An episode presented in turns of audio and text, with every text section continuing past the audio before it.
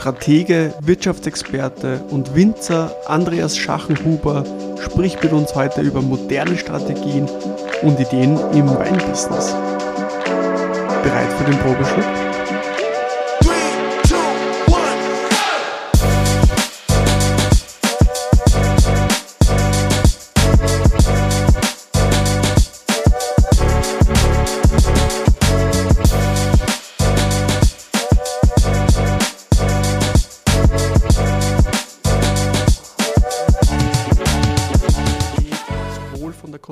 Konsumentenseite als auch von der Produzentenseite, dass es immer mehr in eine Individualisierung geht, also wirklich auf, die, auf das Alleinstellungsmerkmal, ähm, genau auf das zu fokussieren, was man kann, auf die Qualität zu fokussieren. Äh, ich glaube, das ist ein sehr spannendes Thema. Wie siehst du Weinbusiness im Wandel? Wie, was passiert da gerade für dich? Also ich finde es ein sehr spannendes Thema und finde es cool, dass du das ansprichst und ich finde es noch viel cooler, dass du dich im Podcast damit beschäftigst, weil dadurch sie plötzlich ähm, Leute damit beschäftigen, die das vielleicht gar nicht so auf der Tagesordnung haben, vielleicht sich gar nicht so damit beschäftigen. Und was ich feststelle, ist, dass die Digitalisierung zu einem extremen Schub führt an Entwicklung. Ähm, Ganz einfaches Beispiel, ähm, Covid, äh, wie wir jetzt darüber denken, sei dahingestellt, ähm, was da passiert ist oder nicht passiert ist. Ähm, aber was wir einfach gesehen haben, ist, dass das in Bezug auf Digitalisierung einen extremen Schub gemacht hat. Also wir, wir sehen jetzt äh, Unternehmen, die einfach sagen, okay, Homeoffice ist überhaupt kein Problem, die sie mhm. vielleicht noch vor drei, na, jetzt drei Jahre ist jetzt Corona her, vor vier, fünf Jahren noch erklärt haben, na, das ist schwierig und das geht nicht und diese und jene Gründe. Das heißt, ich glaube, die Digitalisierung, Fluch oder Segen, habe ich mal einen coolen Vortrag dazu gegeben, ähm, kann man natürlich aus beiden Seiten beleuchten. Ich glaube aber schon, dass es äh, unterm Strich zu einer Beschleunigung der Entwicklung führt.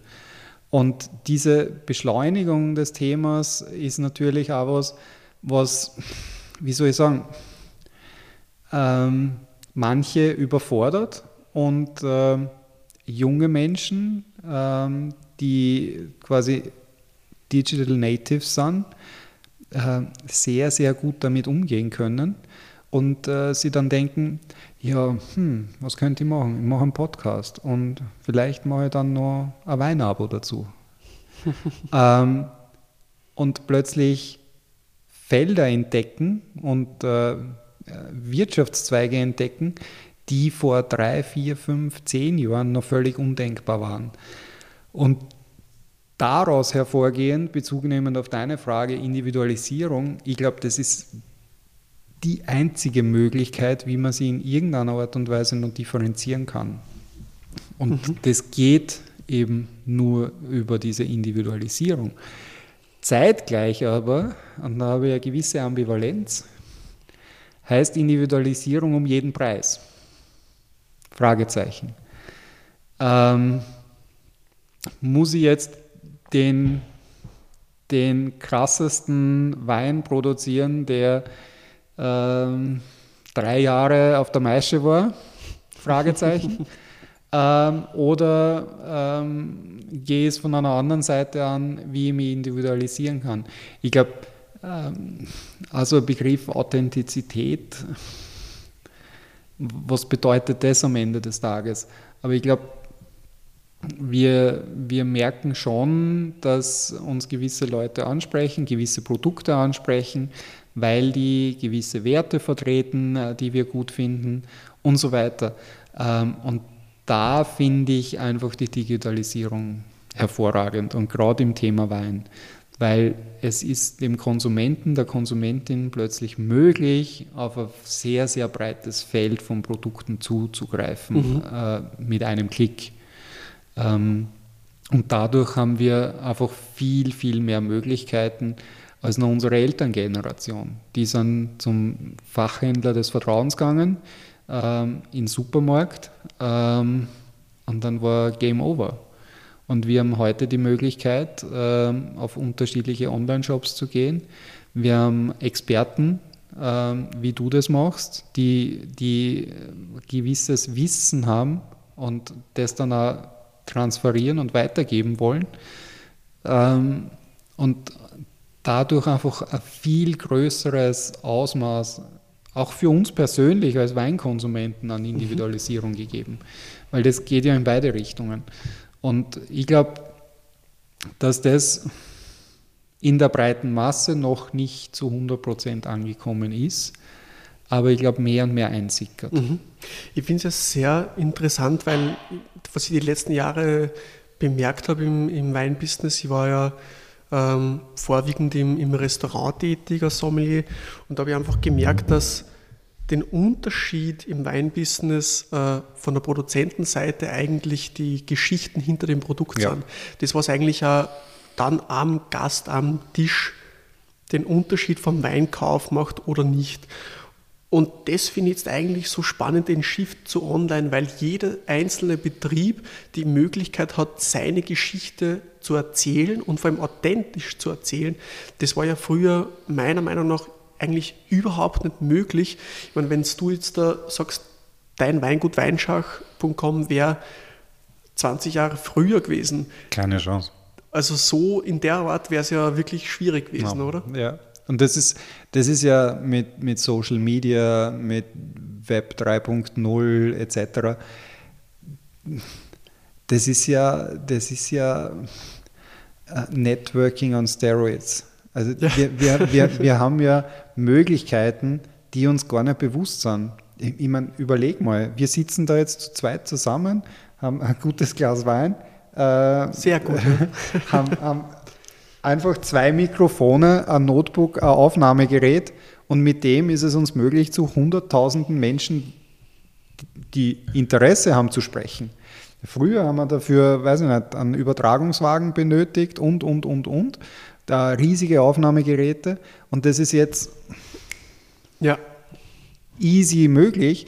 Das Einzige ist, äh, man muss es wollen. Das Einzige ist, man muss sich damit auseinandersetzen, man muss vielleicht äh, sich YouTube-Tutorials anschauen, aber das ist keine Rocket Science mehr. Und ähm, diese Geschichten zu erzählen, das sind ja wir Menschen. Ich sage immer, vielleicht führt ja die Digitalisierung genau dazu, dass wir wieder einen Rückschritt machen, nämlich dahingehend, dass wir in der Lage sind, unsere Geschichten zu erzählen, die in den letzten Jahren vielleicht untergegangen sind, weil wir gar nicht die Möglichkeit haben, gehabt haben zu kommunizieren. Und äh, vor tausenden von Jahren, was hat uns ausgemacht? Wir sind äh, jetzt vereinfacht gesagt rund ums Feuer gesessen, haben uns Geschichten erzählt, so wurde Wissen weitergegeben oder äh, irgendwelche Wandmalereien, Höhlenmalereien, so wurden Geschichten wiedergegeben und, und von Generation zu Generation weitergegeben. Und das ist heutzutage einfacher denn je. Und ich glaube, da sollte, sollte ist immer so, aber da darf sich, glaube ich, jedes, jedes Unternehmen, unabhängig von der Industrie, unabhängig von, vom Bereich, von der Spezialisierung darauf einstellen, dass die Kommunikation, äh, egal ob äh, Direct to Consumer, Business to Business, es ist immer eine Human-to-Human Interaction. Wir, mhm. wir sprechen immer von einem Menschen zum anderen Menschen und wir wollen euch als solches wahrgenommen werden und unter, uns interessiert, was steckt da dahinter, wieso machen die das, warum ähm, was zeichnet die Personen aus? Warum ist es so speziell? All, all diese Dinge wollen wir mehr und mehr verstehen. Und ich glaube, genau das macht es aus. Mhm. Mir fällt jetzt gerade auf, Andreas, ich habe dir eigentlich die Folge noch gar nicht vorgestellt. Ja. Äh, Skandal. Aber wenn man die besser kennenlernen will, dann äh, gerne in der vorherigen Folge über Petnat. Ähm, aber kurz für die Folge, Du bist ein richtiger Experte, was Unternehmensaufbau und Unternehmenskonzepte äh, eigentlich äh, betrifft. Kurz gesagt, hast aber natürlich auch dein, dein eigenes Weingut mit deiner Frau, äh, Weinschachbuch bekommen. Aber ich glaube, für die Folge ganz interessant, die als Gast zu haben, weil du sehr viele Unternehmen schon äh, begleitet und hast dürfen wahrscheinlich, äh, wahrscheinlich auch im Weinbusiness. Und ich glaube, da ein sehr interessantes Thema, was sie momentan auftut oder schon aufgetan hat die letzten Jahre, der Shift Weingut zu Aktiengesellschaft oder was ja. passiert da momentan? Also ich glaube, es, es tut sie ja jetzt, wir merken es an der Oberfläche, aber in, in, in der Realität tut sie ja extrem viel. Und ich, was ich wahrnehme, jetzt so aus strategischer Perspektive ist, ähm, good old Michael Porter, Michael Porter war ein ein Strategiedenker, der sich extrem damit auseinandergesetzt hat, ähm, welche Unternehmen haben die besten Möglichkeiten zu überleben. Die Five Forces kenne ich noch. Die, die Five Forces, danke die fünf Marketingprofessor. ähm, und der hat aber auch sehr, sehr clevere andere Konzepte entwickelt. Und unter anderem hat er ein Konzept entwickelt, da geht es um generische Strategien. Ich weiß, jetzt kommt der Professor in mir durch. Aber in den generischen Strategien sagt er ganz einfach, äh, es gibt Unternehmen, die äh, die Kostenführerschaft anstreben. Oder es gibt Unternehmen, die sehr stark auf Differenzierung setzen. Also, ähm, und das Spannende daran ist, dass er sagt, alle Unternehmen, die irgendwo dazwischen sind, werden langfristig nicht überleben. Was wir jetzt sehen mit der Digitalisierung ist, dass Unternehmen, die die Kostenführerschaft anstreben, und Amazon jetzt nur als ein sehr einfaches Beispiel, die setzen extrem darauf, dass sie ihre Prozesse effizient organisieren, Kosten möglichst runterschrauben äh, etc., äh, sehr erfolgreich sein können. Mhm. Andererseits, wenn wir uns anschauen, Louis Vuitton, Moet Hennessy, die extrem auf Differenzierung setzen, sind auch sehr erfolgreich und können auch sehr hohe Profitmargen einfahren. Ähm, und auf der anderen Seite, gerade in der Weinindustrie und gerade im Weinbusiness, glaube ich, wird, wird es sehr, sehr stark dazu führen, dass Unternehmen sie entscheiden müssen. Gehen die, mhm. in, die, in die Kostenführerschaft oder gehe in die Differenzierung. Und ich glaube, so wie du es ansprichst, das ein oder andere Unternehmen positioniert sich dann einfach sehr stark ins, in die Richtung Differenzierung.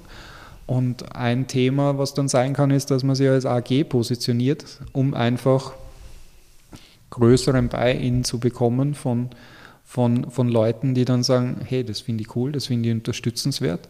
Ich möchte es einfach äh, mit meinem Geld unterstützen und möchte da ein Anteilseigner sein.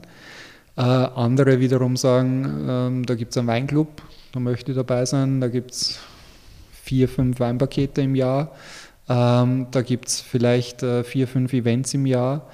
Ähm, ich glaube, diese Differenzierung wird noch voranschreiten. Ich glaube, das wird da man sieht ja jetzt auch die, die ersten Dinge, die da entstehen mit NFTs etc., ähm, wo die Reise hingehen kann äh, in Richtung Individualisierung, in Richtung Differenzierung. Ich glaube, da werden wir die nächsten fünf Jahre noch sehr, sehr viel sehen, was wir uns heute noch gar nicht vorstellen können. Ähm, aber diese Digitalisierung wird aus meiner Sicht dazu führen, dass jene Unternehmen, die sie nicht klar positionieren, Kostenführerschaft oder sich klar differenzieren vom, Merk äh, vom, vom Markt. Und differenzieren kann alles bedeuten. Es kann bedeuten, ich differenziere mich darüber, wer das Unternehmen besitzt, mhm. aller AG. Das kann darüber sein, dass ich äh, extrem auf Herkunft setze. Das kann sein, dass man sagt, okay, wie wir, wir, wir bei Weinschach, Martina und ich, wir sagen, okay, wir machen nur Petnat und das auf einem Top-Niveau ähm, und sonst nichts. Äh, da gibt es viele Möglichkeiten, wie das ausschauen kann, ähm, um einfach klar abzustecken, das bin ich, das ist meine Hut ähm, und ähm, das kann ähm, funktionieren. Ich glaube, da werden wir noch einiges sehen und die Digitalisierung Segen oder Fluch kann jeder für sich selber entscheiden. Sehr spannend. Jetzt mal von der Konsumentenseite. Äh, wo kriege ich in der Zukunft, wo kriege ich in zehn Jahren eigentlich meinen Wein her? Ich meine, außerhalb jetzt vom Probeschluck Weinclub, dann ist es ja klar, dass ich dann meinen Wein herkriege. Was dich im Online-Weinclub erwartet? Personalisierte Weinpakete mit drei qualitativen internationalen Weinen pro Monat, sogar ohne Versandkosten. Podcast, Blog, alles was dazu gehört. Fresh and easy, dark and heavy, abenteuerlich oder als Blindverkostung. Auf probeschluck.com ist für jeden Geschmack was dabei. Äh, aber kriege ich den zu 100% in, in 10 bis 20 Jahren online? Oder denkst du, gibt es den dann schon noch in gewisser Form äh, außerhalb online? Oder, ja, also ja, ja. Ich, ich habe vor, wir haben jetzt Weinschach ähm, doch schon einige Zeit am Laufen und unsere Hypothese am Anfang war, wir wollen nur Direct-to-Consumer machen. Mhm. Ähm, das war so eine Anfangshypothese und wir haben gedacht, das funktioniert. Wir haben dann relativ bald festgestellt, Petnat, Petillon Naturel, das ist doch eher Produkt für den urbanen Raum. Dann haben wir festgestellt, hm, okay, wenn das für einen urbanen Raum ist, dann sind wir im deutschsprachigen Raum äh, relativ äh, äh, eingeengt. Und dann haben wir festgestellt, okay, dann englischsprachiger Raum ausweiten etc. Und dann ist Direct to Consumer äh, mehr oder weniger passé. Mhm. Und dann mussten wir oder waren wir gezwungen, ähm, quasi uns zu öffnen und zu sagen, okay, wir arbeiten mit Importeuren, mit Händlern zusammen etc. Ähm, ich glaube, dass das ein Thema ist, ähm, wo wir sehen, da kann sie einiges entwickeln, da kann sie einiges verändern, aber ich bin mir nicht sicher, macht es Sinn, ich glaube, wenn du einen Tip-Top-Job machst als stationärer Händler und, und deine Kunden an dich bindest, weil die zu dir kommen und sagen, Ma, Raphael, ich habe heute meine Schwiegermutter da, die trinkt normal das und das, was würdest du mir empfehlen? Mhm. Oder und den nächsten Tag kommst du vorbei und sagst, du, ich habe jetzt eine Gartenparty, das und das, was würdest du mir empfehlen? Wenn diese individuelle Beziehung in einem stationären Handel als Händler super funktioniert, dann brauchst du dir als stationärer Händler in einer Stadt und selbst wenn es irgendwo am Land ist, glaube ich, nie Sorgen machen, dass du keine Kunden hast. Selbst in einer mega digitalen Welt. Wenn du aber nur Produkte durchschiebst und sagst, ja, jetzt habe ich das Produkt von dem äh, Winzer und ich mache da eine Sonderaktion und ich mache da eine Sonderaktion und quasi nur Mittelsmann mhm. bist, ohne Mehrwert zu generieren, dann wirst du es nicht schaffen. Dann, wo, wo ist dann der Benefit? Äh, und das Gleiche gilt aber für Online.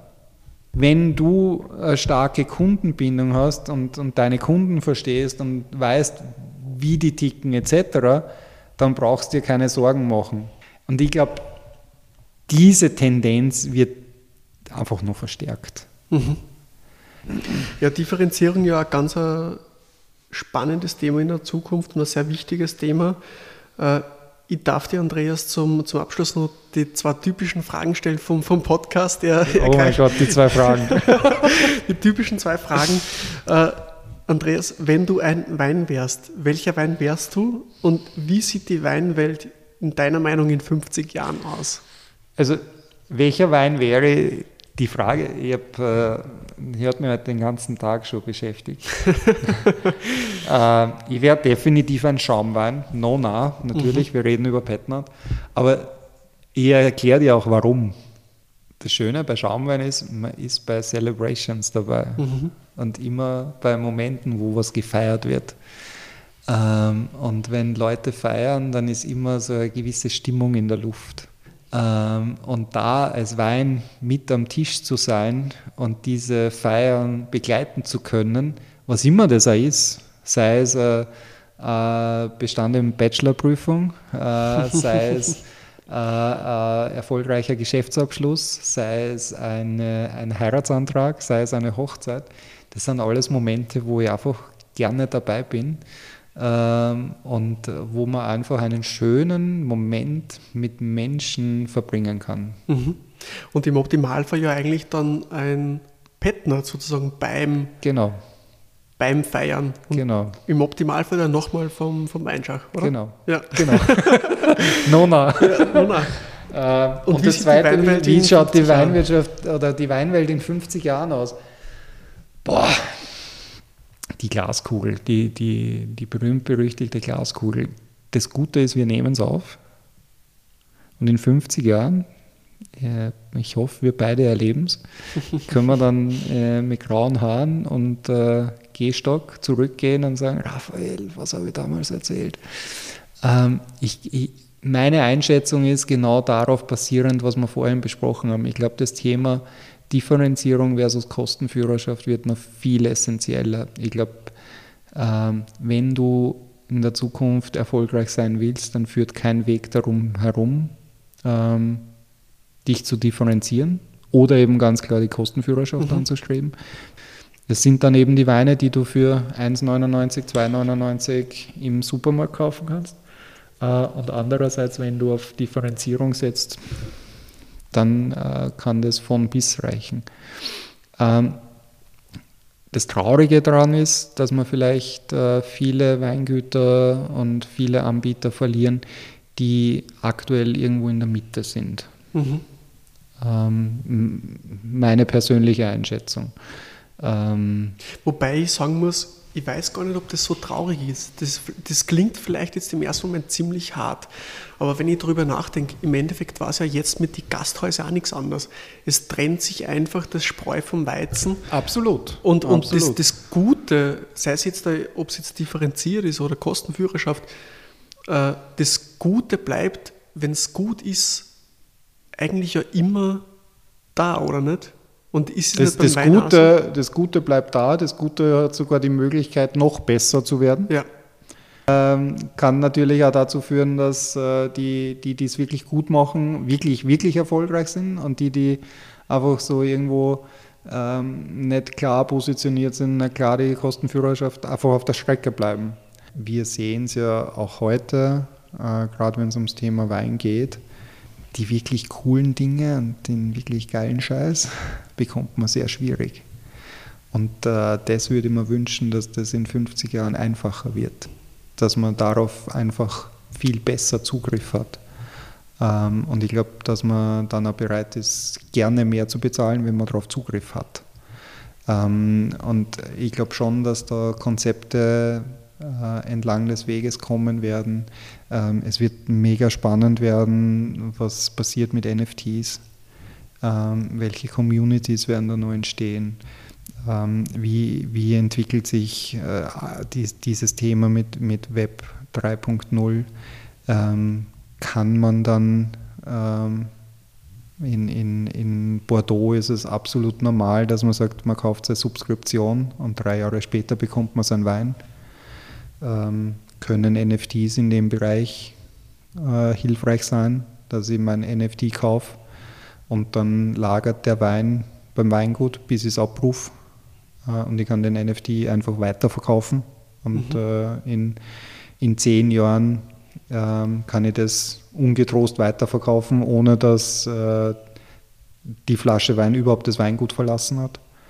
Ich glaube, dass da in dem Bereich einiges möglich ist äh, einige Dinge noch wir uns gar nicht vorstellen können. Ähm, aber es sehr, sehr stark zu einem Umdenken stattfinden kann. Allein wenn wir nur daran denken, was in den letzten 30 Jahren passiert ist. In Österreich alleine äh, für Qualitätsschub dann sind die nächsten 50 Jahre ja super genial. Ja, zum Glück. Und Gott sei Dank sind wir noch so jung. ja, das stimmt. Ich finde es ja einen extrem spannenden Ansatz. Äh, wir werden es sehen in 50 Jahren. Ich hoffe, wir werden es erleben. Ich, ich trage mir das jetzt gleich ein ja. Äh, in meinen Kalender. Follow-up. Äh, Raphael, gut. 50 Jahre. Wieder ein Gastbettner. ja, genau. Sehr gut. Ja, ist ich krass, oder? Das ist dann Jahrgang 2073, oder? Boah. Jetzt 23. Bin schon gespannt, wie der dann schmeckt. Ja. 50 Jahre. Dann kommt natürlich das Thema Klimakrise. Das wird auch noch ein Stimmt, Riesenthema werden. Ja. Ähm, was sind dann klassische Weinbaugebiete? Woher kommen die Weine? Wobei- Wie stellen sich wo- diese Weinbaugebiete dann auch auf? Wobei ich ja sagen muss, beim Podcast mit dem Subis Latic äh, Ja. über Champagner, ich habe ihm auch dieselbe Frage gestellt, Ja. gibt es in 50 Jahren noch Champagner? Und er meinte, na wieso denn nicht, Raphael? Na sicher gibt es den noch. Er ist nur anders. Er ist anders. Er ist anders. Genau. Er ist vielleicht in einem kühleren Gebiet. äh, Also wir müssen uns einfach Hat, hat einfach eine andere Charakteristik. Genau. Also das Schöne, das Schöne, Schöne die, die Klimakrise ist ja da. Ist so. Nur der grüne Veltliner Jahrgang 22, Jahrgang 19, Jahrgang 20 ist ja in keinster Art und Weise vergleichbar mit einem grünen Veltliner 1970. Ja. 1960. Das sind ja, das sind ja klimamäßig Welten dazwischen. Und dadurch, dass es relativ langsam vonstatten geht, gewöhnt sich ja unser, ähm, unser Geschmackssinn dran. Und dadurch ist es dann für uns relativ normal, wie das dann schmeckt. Und darum, äh, auch wenn sie in Bordeaux jetzt schon nervös werden, wegen Rebsorten oder in der Champagne, ähm, mit, äh, wird, wird sich einfach auch unser Geschmack verändern. Und äh, werden wir auch andere Typizitäten dann als normal empfinden, die wir, wenn wir jetzt von heute in 50 Jahren gebeamt würden, werden, würden wir wahrscheinlich sagen, oh mein Gott, das ist ja nicht zum Trinken. Aber vielleicht, ähm, oder nicht nur vielleicht, ganz sicher, ist es dann so, dass wir uns denken, ist cool. Sehr cool, sehr spannender Ansatz. äh, du wirst dich wahrscheinlich vorbereitet haben, äh, du darfst zum Abschluss noch die, die letzte Frage an, an mich stellen, äh, was dich vielleicht noch sehr interessiert hat im, im Verlauf des Podcasts. Ja, was mich, was mich immer wieder fasziniert hat, du bist ja äh, in der Sommelerie zu Hause. Mhm. Was war so die verrückteste Geschichte, die du persönlich erlebt hast in, in, im Service am Kunden? Also ich muss sagen, ich habe zwar schon wirklich viel erlebt, was Weinbestellungen betrifft, also, aber das Verrückteste, was ich erlebt habe, glaube ich, war, werden wahrscheinlich sehr viele sagen, bring mir einfach die teuerste Flasche, die du findest, ganz egal, ob sie in der Weinkarte ist oder nicht, und mach sie auf. Und im Endeffekt, ich, ich glaube, ich weiß, was, was ein Mouton, ich weiß den Jahrgang, Ja. glaube ich, gar nicht mehr. Ja. Äh, ich habe den aufgemacht. Aber war es äh, Magnum, Doppelmagnum oder einfach nur normale Nein, es war Flasche? einfach eine ganz normale Okay. Flasche, aber es war sehr reif. Ich weiß den Jahrgang genau nicht mehr, ich müsste jetzt wirklich nachschauen. Ja, Äh, aber im Endeffekt weiß ich, dass ihm der Wein absolut nicht geschmeckt hat. ja. Weil natürlich, also ein gereifter Wein, das ist ja nicht für jeden. Na, das muss man sich drauf einlassen. Genau. Äh, gut für mich, sage ich da ganz ehrlich, Ja. weil nur ein, zwei Gläser getrunken worden sind, der Rest für Service. Wahnsinn. Äh, und ich muss wirklich sagen, das war für mich so, ich war, ich war so perplex, weil einfach diese, diese Summe, die kannst du dir gar nicht vorstellen, was eigentlich dieser eine Ja. Wein, das können sich gar nicht so viele vorstellen, was dieser Wein kostet eigentlich. Und da, da wird ein Glas getrunken und der Rest bleibt liegen und das stört ihm gar nicht. Was war die Motivation oder was ist die Motivation von so Ich sage es ganz ehrlich und es ist Prestige. Okay. Wein im Endeffekt ist wie einfach jedes so, andere um zu flexen? Ja, genau. Okay. Im, also solche Personen sind nie alleine auf dem Tisch. Ja. Da wird immer was bestellt, was, was sie nicht gern trinken, aber was immer teuer ist. Und teuer ist immer äh, anders und gereift und äh, ja, rar Ja. im Endeffekt. Ja. Und das sind genau die Sachen, die mich sehr interessieren, aber Mm. nicht, nicht Weintrinker. Ja. Und diese Nicht-Weintrinker, diese Personen meistens ja den Wein bestellen, die mögen den Wein gar nicht. Und ich finde das eigentlich so pervers in dieser Welt, weil gerade diese Weine, die mich so interessieren oder vielleicht die interessieren als wirkliche Weinspezialisten, die, dann kriegen so, die gar die nicht. dann so teuer sind. Ja, die kriegen dass wir die sagen, gar nicht. okay, vielleicht haben wir mal die Möglichkeit. Ja, Aber gerade diese Ja. Nicht-Weininteressierten, die kriegen die Möglichkeit, den Wein zu probieren. Und das war, glaube ich, das Verrückteste, was ich erlebt habe. Wobei, das ist gar nicht so schwierig, äh, gar nicht so leicht zum sagen, weil es wirklich viel war. Ja, das glaube ich. Das glaube ich. Ja. Cool, Ja. danke. Na, Andreas, danke für die Frage Danke, und Raphael. danke für die Zeit. Äh, wir werden uns im Nein definitiv nochmal sehen. Das freut mich. Die Zeit läuft immer nur viel zu schnell bei so Dingen. Absolut. Danke, danke, danke. Das stimmt. Und äh, wir sehen uns. Ciao, servus. Ciao, danke.